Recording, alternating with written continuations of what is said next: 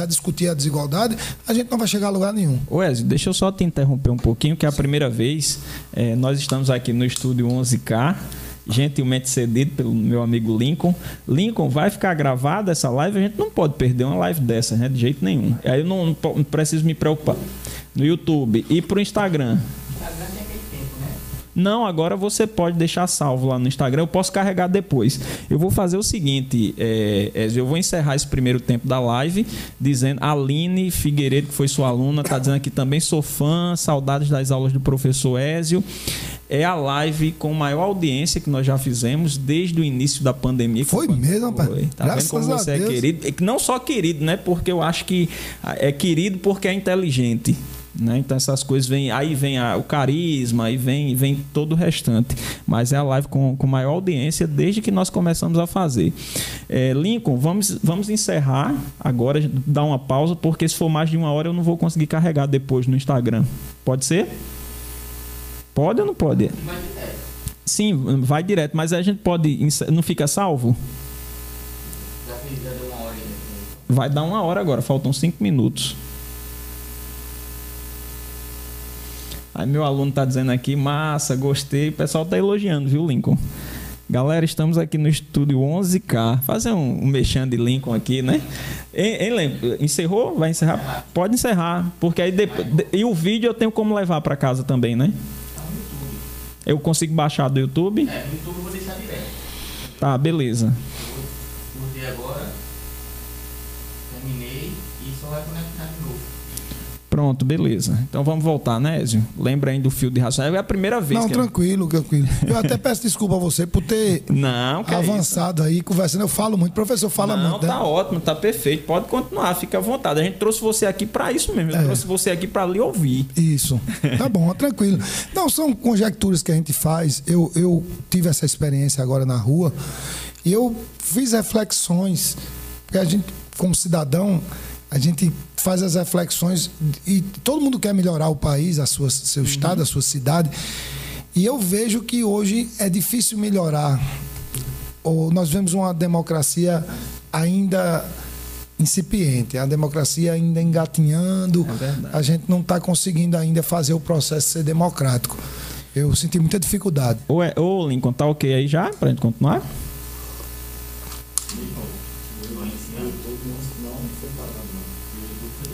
Foi, beleza. É, mas está conectado de novo no Instagram? Tem que. Tá? Voltou para o Instagram? Deixa eu ver aqui. Está.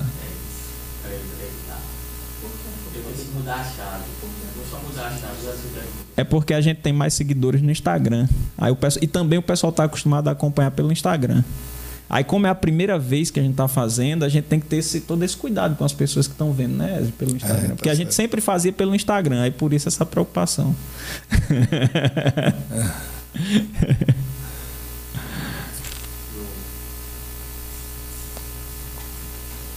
Pois é. Mas aí as pessoas também não querem mexer porque os poderosos não querem mexer porque vai mexer com eles, né? Exatamente. A classe média também não quer mexer muito. A classe média se tá ausentou. Deitada em berço esplêndido. Se né? ausentou muito do processo. Ficou basicamente assim fora do processo porque é, é questão de sobrevivência. Ficou mais ou menos assim. Eu pergunto às vezes, tem professores amigos meus que me assim acharam uma loucura eu me candidatar porque como se você não tem a menor chance. Sim, entendi. E aí eu perguntei para ele, mas e, e, e você nos candidataria? Ele disse, não, porque eu não vou conseguir. Então, essa ideia de que é loucura fazer, mas não a, vai conseguir. Mas a ideia também não é se candidatar para conseguir para conseguir ser eleito. Você disse isso no início aqui, a gente conversando. A ideia é se candidatar para disseminar é, uma, uma ideologia, uma, uma como é que eu posso dizer, uma ideia de mudança, de melhora social, Isso. diminuição da desigualdade. Pelo menos você cria um canal para dizer alguma coisa, né? Sim, é ser ouvido. É, é dialético também. e tudo. É. Mas as pessoas, elas têm esse entendimento. Olha, eu como é que eu vou concorrer com um vereador tal que está há, há três mandatos, tem toda uma máquina por trás, tem todo um esquema, já conhece todo mundo, já está tudo pronto. Eu não tenho como concorrer com um cara desse. Então isso desestimula, sabe, Romão? É verdade. E as pessoas acabam não participando mais. O que é que vai acontecer daqui a, a 4, 5, 8 anos? Não vai ter mais condições de pessoas comuns participarem, até porque existe uma coisa chamada cláusula de barreira. O partido que não tiver deputados federais e senadores não vai ter nem fundo partidário, nem vai ter tempo em televisão e rádio. Tempo em televisão e rádio a gente pensa que é brincadeira, mas se eu tivesse tido tempo na televisão e na rádio, talvez eu tivesse. Porque tem uma, um, um, alcance gigantesco. Ah, muito né? grande. Pessoas que, eu, que, que não sabiam, que até hoje não sabem, porque eu fui candidato, né? É. Cara, Aí, mas tu foi candidato, não. Por quê? Porque eu não consegui atingi-los. Teve a pandemia, mas também teve o que? A cláusula de barreiras. É.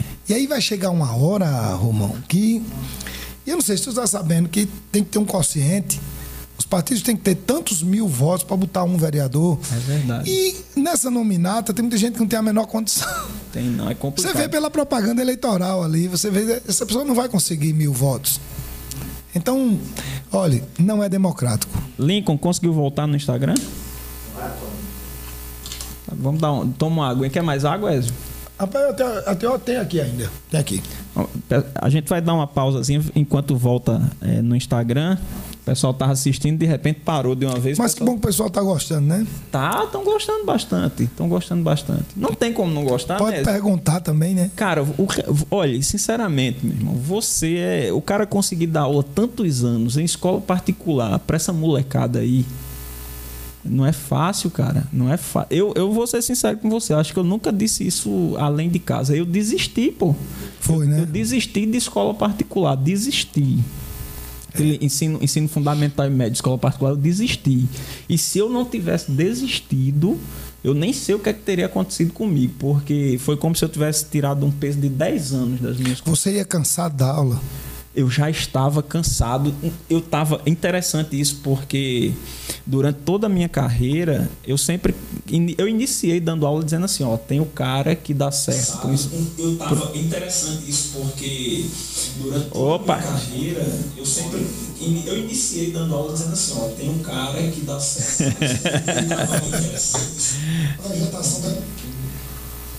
É, eu, eu, eu, eu já comecei dizendo assim que tinha um professor que dava certo para o fundamental, tinha um professor que dava certo para o ensino médio, não dava certo para o cursinho, tinha um professor que dava certo médio cursinho, tinha um professor que dava certo médio cursinho, não dava certo para a universidade. Eu, eu sempre tive isso na minha cabeça, sabe? Mas claro, eu tinha isso na minha cabeça, mas eu vou tentar ser o cara e dar certo em todos os lugares. Os lugares. Pô, é, né? Aí fui, né? E pô, aí beleza, dando certo, dando certo, dando certo só que ensino, ensino particular sempre foi meu problema, cara. O, o ensino. Por quê? Pra, hoje eu reconheço que o Beleza, dando certo, dando certo, dando certo. Só que ensino, ensino particular sempre foi meu problema, cara. O, o ensino. Por quê? Pra, hoje eu reconheço que o Beleza, dando certo, dando certo, dando certo. e aí, Lincoln, tá aqui ainda. Ó. Por quê? Pra, hoje eu reconheço que é porque é a primeira vez que tá Instagram, YouTube, tudo conectado. E aí, Lincoln? Aí chegou uma hora que eu digo, cara, ensino médio não dá para mim. E, e, hoje eu percebo que por que não deu para mim? Porque eu estava atendendo uma classe social que não era minha. Porque eu, eu sempre morei em periferia e tal. E aí existia a questão da linguagem a minha linguagem não era a mesma linguagem dos alunos que eu atendia. A minha história de vida não era a mesma história de vida dos alunos. Você acha que isso interferiu mesmo? Eu, eu, eu acho que interferiu não pelos alunos, mas por mim. O problema não era os alunos, o problema fui eu. Você tem autodefesa. É, isso. Agora você disse a coisa certa. E eu percebi que tem amigo meu que é da classe MEG e passou no concurso para dar aula no IF ou no Estado e acha horrível, não abandona porque tem aquela ideia que é concurso público e tal, tal, tal. Rapaz, eu tive uma experiência no Pronatec. E não, e tem os caras que, que adoram, né? Rapaz, pô? eu tive uma experiência no Pronatec. Eu tô, tô colocando os casos extremos, entendo. E eu, e eu, e eu vou levantar uma polêmica aqui com você e você vai concordar ou não comigo. Foi uma experiência única que eu tive, que eu tive o ano passado na Prefeitura de Bahia eu, eu, eu fui o finzinho do Planatec. Sim. Era sexta-feira à noite, como agora, tá vendo? Sexta-feira à noite. E eu tinha aula de 6 às 10. E eu pegava a, meninos muito carentes, muito carentes, da periferia de Bahia. Uhum. E eles faziam o curso técnico Só que eles ganhavam dois reais por aula. Caramba. Veja só, viu? Eles ganhavam dois reais por aula. Então, a noite de aula comigo, ela custava oito reais para eles. eles ganhavam oito reais. que loucura, é, né, Veja só. Mas eles tinham atenção comigo é. que eu nunca tive encanto nenhum. Sim, eu acho isso. Entende? Eu acho isso. Encanto nenhum de, da minha vida toda dando aula. Uh -huh, de 6 às 10 na sexta-feira à noite. Eu nunca tive uhum. a atenção e o trabalho, o desprendimento. Mas, a... mas sabe por que, por que aconteceu isso? Porque do, do, lado deles, agora vai ter algum moleque que estudou com você dizendo: Eu nunca tive um professor que me desse tanta atenção quanto o Ezio deu. Pode é acontecer, lados, pode é acontecer. Dos lados. É dos dois lados. Mas assim, foi uma experiência muito interessante que eu acho que ela não devia acabar, ela não devia morrer, uhum. porque o, o, não é gasto, não, é investimento. O menino de periferia, quando ele entende que vai ganhar assistindo a aula, ele sabe que ele precisa assistir a aula. Mas quando ele tem uma recompensa hum, hum, financeira. Mas saca, saiu achando que aprendeu alguma coisa. Rapaz, também. a gente e eu acho que tem outra. o interesse dele, o interesse dele, dependendo, claro, do trabalho do professor, ele é mais construtivo do que simplesmente o que acontece na escola pública sem remuneração nenhuma. Sim, sim, sim. Eu, eu sou a favor do, do da ideia de remunerar. E, e, você sabia que, que eu, na época da polêmica, né, do Bolsa Família e tal, eu encontrei no Shopping Sul, eu nunca mais esqueci disso. Eu encontrei no Shopping Sul um professor que talvez você conheça que é o Rogério Queto, que é professor de química. meu amigo. Rogério, aí, eu disse Rogério, e Rogério é muito polêmico, né? Chega todo mundo, é polêmico, é. aquela coisa. Eu disse Rogério, e é muito meu amigo. Eu disse Rogério, é, tá essa polêmica aí sobre Bolsa Família, o que é que você acha? Que eu gosto de ouvir as pessoas, né? claro. né? Saber. Aí ele disse, cara, presta atenção numa coisa. Tu acha muito 180 conto por mês para tirar um menino da rua? Foi a coisa assim mais definitiva que eu ouvi com relação a essa história do Bolsa Família. É muito barato, cara. A gente tá vendo o preço claro, agora, né? rapaz. Né? Tá vendo o preço, um monte de gente Rapaz, o presídio, a gente paga 1.800 pro preso estar tá lá, o dia todinho sem fazer nada, comendo, aprendendo o que não presta. Analise o que eu estou dizendo. Se esse cara, dentro do presídio, ele tivesse a oportunidade de voltar, mas voltar como? Com tratamento odontológico, com, uhum. com tratamento de saúde, com tratamento psicológico, com um ensino técnico feito, com oportunidade de trabalho. Você é ex-detento. Quando você sair, a gente vai dar uma oportunidade aqui. Alô, empresários. Vocês vão ter desconto nos impostos se você empregar o ex-detento. Agora ele vai, ele, vai, ele vai ter o curso. Ele vai ter uma, uma, uma qualificação que vai lhe atender. Você está precisando de quê? Não, eu estou precisando de operador de caixa. Ah, você está precisando? Pois tem curso no presídio tal de operador de caixa. Quando esse cara sair de lá, ele vai. Se eu tivesse no, acesso ao poder, eu ia propor um projeto desse. Do presídio, ele reencaminhar as pessoas para as suas funções e ressocializava. Você teria chance. Vai? Pois é, mas assim, os casos que eu te dei com relação à escola foram os casos extremos, né? Eu não consegui me...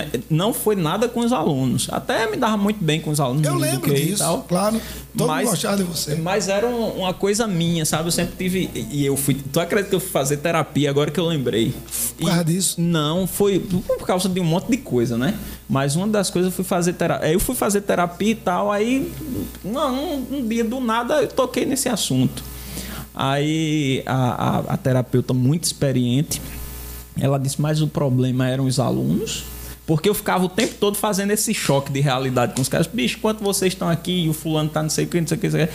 Aí a terapeuta disse, mas você precisava fazer isso? Eu disse, não.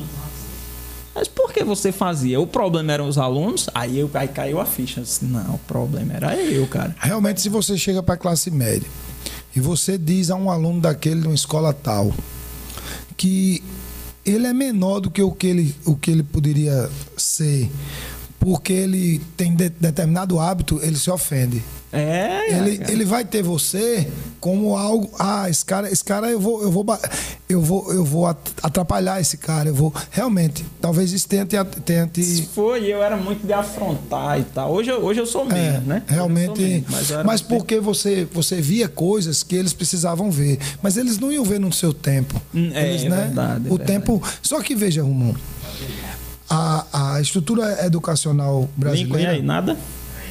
Porque quando encerrou ali, aí o, o, é, caindo. É porque também tem um negócio, a gente podia deixar rolar e depois cortava o vídeo e, e botava, né?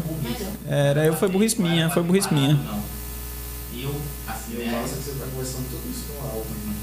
É, não, mas aí é teste, depois Lincoln corta. Eu já tô acostumado que eu dou aula, conto piada, tiro onda, não sei. Teve uma, uma última aula para professor do estado que não teve aula, né? Tu lembra a última aula que tu ficou gravando? A gente só. Todo mundo professor, tá ligado, Ezio? Aí eu fui dar. Aí era um- o meu curso, né? Tinha ali uns alunos e tal. Os alunos não, colegas de, de- Claro. sala de aula. Aí estavam lá assistindo aula. A última aula, cara. Eita, desculpa. A última aula não rolou, pô. A gente ficou só tirando onda um com o outro. Lincoln gravando, que era pro curso online. E no final, tipo, não rolou a aula, né, Lincoln? Lincoln, depois de duas horas de aula, Lincoln editou deu 20 minutos. Realmente. Isso acontece. Isso acontece. Não foi? Mas aí teve outra, aí pra não dizer que eu sou irresponsável, teve outra que foi um aulão, foram duas horas de aulão, e quando o Lincoln editou, deu quantas horas de aulão? Duas horas. Tranquilo. Aí Lincoln até disse, bicho, tu pegou pesado hoje, viu? Descontou, né? Descontei. Quase não teve edição, né? Não teve edição, né, Lincoln? Não. Então foi nem para respirar, cara, foi direto. E assim, a- assim como a geografia, que é o que os- o- infelizmente nossos colegas de profissão que estão aí no mercado de trabalho, manhã, tarde e noite eles não conseguem ver, a língua portuguesa, como a geografia também, a maneira de. Os, os conceitos são os mesmos, mas a maneira de transmitir esses conceitos mudou bastante Muito. mudou bastante. E aí tem a gente tem colegas que estão aí até ganhando dinheiro e tal, fazendo sua grana e não há nada, nenhum problema contra isso, mas que a maneira de, de se transmitir esse conhecimento ela mudou gigantescamente. E aí quando os meninos chegam, eu pego uma turma de professores, eu aproveito para não só ministrar o conteúdo, mas para falar dessas mudanças. Porque eu acho que é importante falar isso também. Pô, cara, tu tá fazendo assim, mas há questionamento sobre fazer desse jeito. Eu tenho um livro de 2001 que fa... tem um... o livro é uma reunião de artigos sobre metodologias para se aplicar em sala de aula usando a tecnologia. 2001, E um- cara.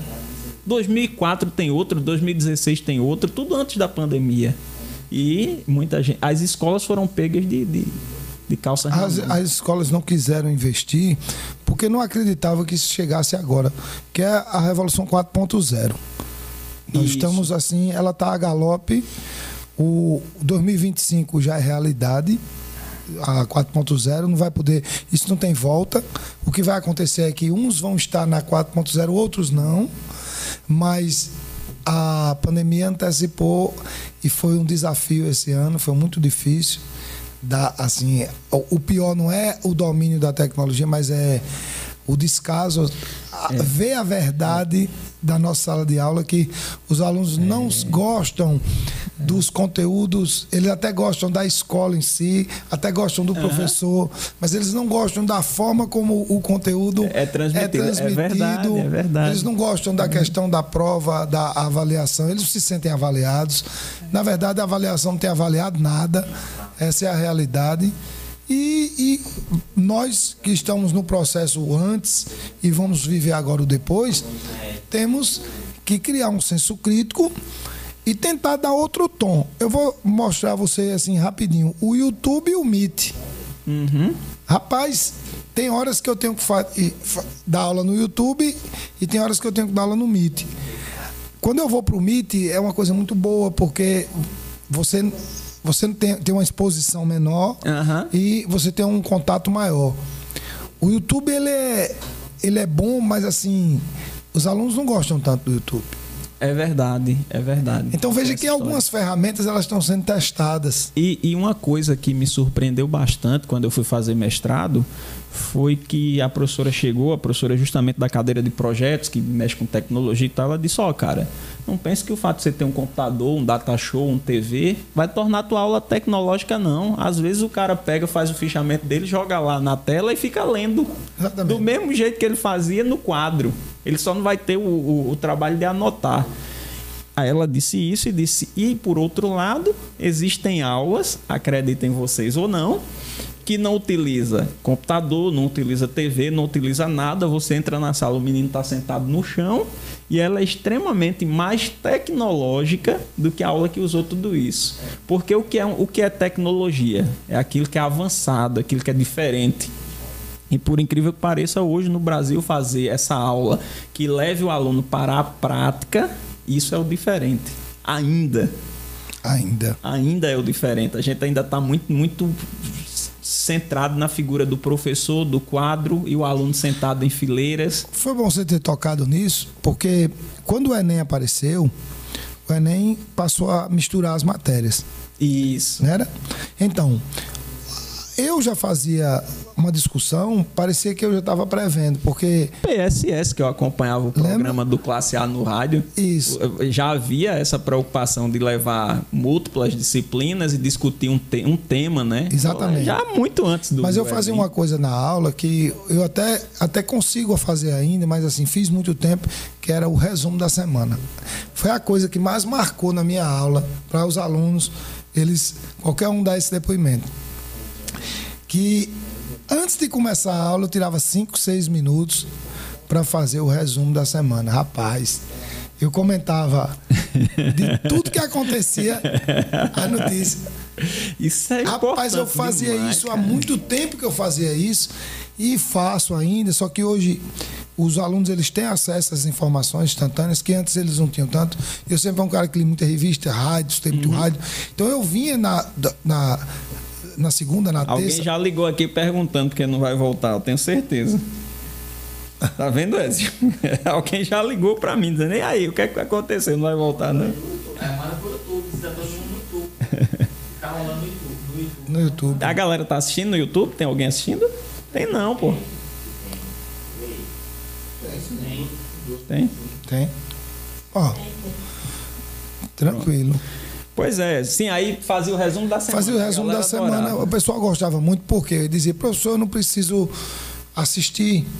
O senhor me atualiza, quer dizer, não, mas você tem que ler, porque aquilo que eu falei foi muito rápido, você. Mas assim, as pessoas. E foi sua leitura também da, é, da coisa, claro. né? O cara tem que ter a leitura dele, né? Mas aí eu incentivava a ler jornal, ler é revista, é escutar a rádio e tal. Então, foi uma coisa boa que eu criei e eu levei isso pro rádio.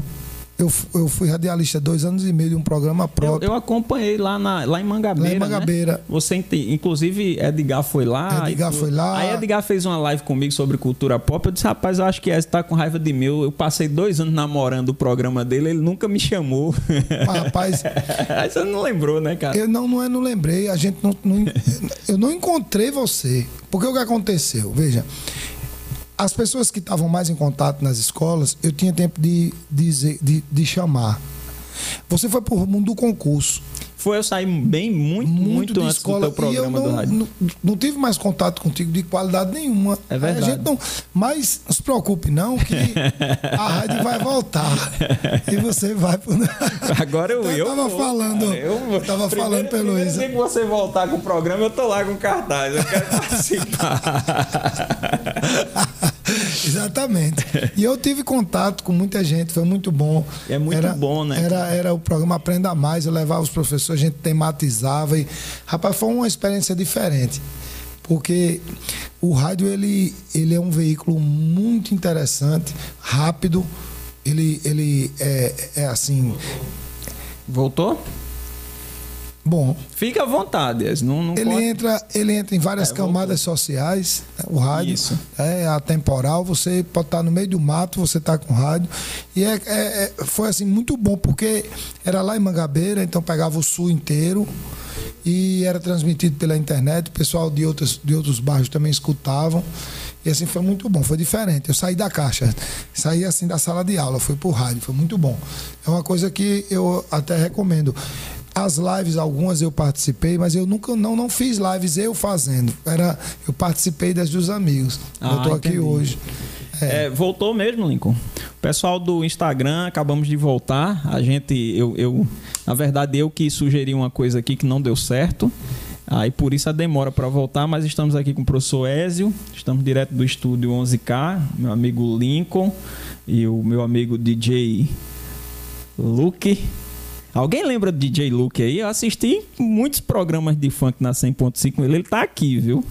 Então voltamos aí. Ele tá meio encabulado, que ele disse que não, não, não quer saber dessa vida mais de DJ. Mas voltamos aqui com o professor Ezio. O pessoal tá entrando aí. Sejam todos bem-vindos. Diálogos 83, mais uma edição. Estamos falando de é, sustentabilidade física e cultural. Lembrando que física não é física de físico, é física de geografia, De geografia física. física. da cidade. A gente tocou em muitos assuntos, né? É, a gente, na Até hora que, que, que desconectou aqui, a gente achou que tava desconectado, aí saiu falando. Aí eu um conversando, conversando. Mas aí, eu, eu tô aqui. Você- Mas ó, é, com relação, o professor Ezio, o pessoal que tá, tá entrando agora no Instagram, o professor Ezio estava mencionando que tem um programa de rádio lá em Mangabeira. na- como é o nome da rádio, Ezio? Era Mangabeira FM. É Era comunitária, rádio É, comunitária? era uma é rádio comunitária. Eu tive. Eu parei por conta da política, né? A gente vai ver o que é que vai acontecer, até porque ninguém que sabe como é que vai ficar o ano que vem. A gente tá vendo ainda. É. E assim, e ele tava, você estava dizendo uma coisa interessante, que você entrevistou vários colegas professores e foi uma experiência fantástica. O que mais me impressiona é que as experiências fantásticas com relação à educação, em sua maioria, ela- elas acontecem fora da escola. Não é engraçado isso? É engraçado. Isso é realidade. Porque a escola brasileira é um pouco engessada. Num modelo de ensino-aprendizagem propedêutico. Isso. Preparando para a prova. Aquela ideia, assim, as pessoas estão cansadas disso. O modelo, o modelo de educação ele vai ter que migrar para outra coisa. O modelo híbrido talvez seja uma nova possibilidade. As salas lotadas, 60, 70, isso, não vai ter mais. Então vão ser salas menores, com mais, maior participação, tu subentendes, e um acesso online permanente, porque a tendência são as plataformas digitais, elas acompanharem você. Você, você deu aquela aula ali, mas o aluno ele tem acesso a você o dia inteiro. E você fica tirando dúvida, conversando com ele. Então, a tendência é você ser um colaborador da vida do aluno, sabe? O aluno ele, ele, vai, ele vai ter você como Um, um tutor, né? Um, tutor. eu vejo assim, o professor é perigoso porque dá a ideia de que qualquer um pode fazer isso. Aquela história de mentoria no as cabines, nos cursinhos, isso é muito questionável porque pega um cara que tá não se formou ainda e bota para ele ser o tutor.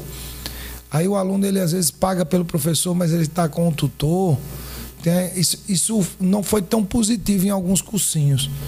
Eu percebo queixas dos meninos dizendo que o ensino integral, ele, ele com cabine, ele não é tão integral assim, porque a, a LDB com a BNCC, ela, ela, ela gera essa possibilidade.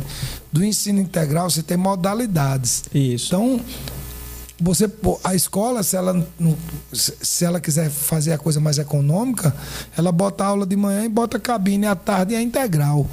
Isso é meio complicado. O aluno, ele, num primeiro momento, as pessoas engoliram isso. Mas talvez agora isso não seja mais possível, porque a cobrança vai ser maior. E assim, sabe, Ezio, eu, eu, eu não sou um defensor do ensino integral nesses moldes Sim. que, que está sendo feito no Brasil, nem no público, nem no particular. Certo? Não sou um defensor. E outra, eu acho que. Por quê? Porque os caras querem botar aula o dia inteiro, aula. Aula. Aula teórico o dia inteiro. Não é Isso. assim que funciona em lugar nenhum do, em lugar nenhum do mundo. E segundo, voltar à questão que às vezes a gente conversa com os colegas que estão no mercado de trabalho, eles não entendem. O ensino ele não pode mais ser tão teórico. Ele não pode ser mais tão teórico. Essa, essas gerações de 2005 para cá, que são os nativos digitais, eles não, não, não conseguem mais ficar sentado ali e um adulto chato falando. Tem, que, bo- verdade. tem que botar os caras para fazer, para vivenciar. Você já imaginou? Você falou tudo isso sobre a barreira do Cabo Branco. Aí o cara vai lá, vamos lá na barreira do Cabo Branco ver como é que funciona. Por que, que essa casa aqui na beira da praia ela atrapalha? Isso. Aí o cara, caramba, minha casa é na beira da praia desse. Ei, yes, minha casa tá errada. É. Meu pai construiu errado. Mas tá entendendo que já é eu- um conhecimento que Eu, ficou eu ele. sonhava morar na beira da praia, mas eu sou ambientalmente incorreto. É, Isso. pois é. Mas, Ézio, voltando aqui. ah, inclusive, eu acho que a gente devia marcar uma outra pra gente falar só de educação. É Não, você claro, acha? eu, você precisar, eu venho. É, E o 5G, que a gente estava falando Ah. do 5G, você falou de todo o problema Olha. estrutural do Brasil que, que empurra a classe média para os concursos públicos, para os altos salários, isso tem que ser resolvido, tem que dar enxugada ne- nesse, nesse, nessa máquina estatal para que possa funcionar melhor. Para que as pessoas participem mais, né? Porque isso vai tirando, vai excluindo. Né? A pessoa vai ficando naquela casta que praticamente não, não devolve à sociedade. Assim, não ser criminoso, ser uma pessoa honesta, pagador dos impostos, é obrigação. Tem que se Isso. lembrar disso, né? Isso, verdade. Você, você não pode se sentir melhor do que os outros porque você cumpre isso aí. O que é que você está fazendo pelo outro, pela sua coletividade? Outro dia eu estava na sala de aula falando de patriotismo. E o aluno ele olhou para mim e quis questionar se eu era patriota. E eu disse uma coisa, ele acho que ele ficou pensando. Eu disse, eu sou bastante patriota, porque eu dou aula há mais de 20 anos num país como o Brasil, recebendo o piso que os professores. Ah, verdade, aí, é né? Não há patriotismo. E Você- nunca, nunca levou nada de ninguém, né? nunca foi Entendeu? desonesto. né? É, então, você está fazendo o quê? Pela sociedade que você vive. Você devolve de que forma? Então, o patriotismo tem que ser pensado assim, dessa forma. Agora, voltando para o 5G, olha. essa- isso é irreversível, né? Só que a, a China, ela é hoje a que mais consegue botar no mercado essa tecnologia. Então, é difícil fazer o 5G sem a China. Por isso que é tão questionável essa guerra Estados Unidos e China, que o Biden, que o Trump travou, porque o Trump, ele quando entrou, ele viu o seguinte: é mais barato produzir nos Estados Unidos hoje do que na China. Ele fez a conta. Porque a pirataria tirava. Ah, en- então tem uma lógica aí, não é só porque ele é louco, não. Não, não, claro que não. Porque o iPhone, ele era muito mais copiado quando ele era feito na China do que hoje. Porque a questão das patentes não são respeitadas pelo governo chinês. Então, isso numa conta mostra que é mais barato produzir com respeito às patentes. A tecnologia 5G, ela está sendo questionada porque a operacionalidade da mão de obra chinesa é muito maior do que qualquer uma no mundo. Então, como é que você vai produzir com custo baixo 5G, que é extremamente caro, sem a China? O problema é esse. Então, a China produziu a pandemia e contaminou muita coisa. Então, existe hoje uma aversão a. a- Mas peraí, a China produziu a pandemia, você acha que foi. Rapaz, E eu foi acho, montado? Eu acho, não, não, veja, não é montado, di- direcionado, teoria da conspiração, não. A China, ela permitiu que iguaria se tornasse alimento. Sim, Porque mas isso é histórico Isso é lá. né? histórico. Então, é, é- é nesse sentido aí, dessa, essas experiências alimentares dos chineses, produziram Uhum. a pandemia e essa pandemia acabou viralizando, está aí no mundo todo, prejudicou, é, é verdade, e agora tem que corrigir. Mas, por conta disso, a imagem dos chineses já não era tão boa por conta dos desrespeitos às patentes e aos direitos humanos passou a ser pior ainda. Então, qual é a polêmica? Como produzir o 5G sem a China? Se a condição. E, e você percebeu que agora eu dei uma de professora Neide lá do tempo do, do, do, do, do rádio lá do, do Classe A, né? Mas bom, isso é bom. Tem que ter o contraditório. Tem que ter o contraditório. Porque aí, quando olha, é como na aula. Se o aluno lhe pergunta, você explica de novo.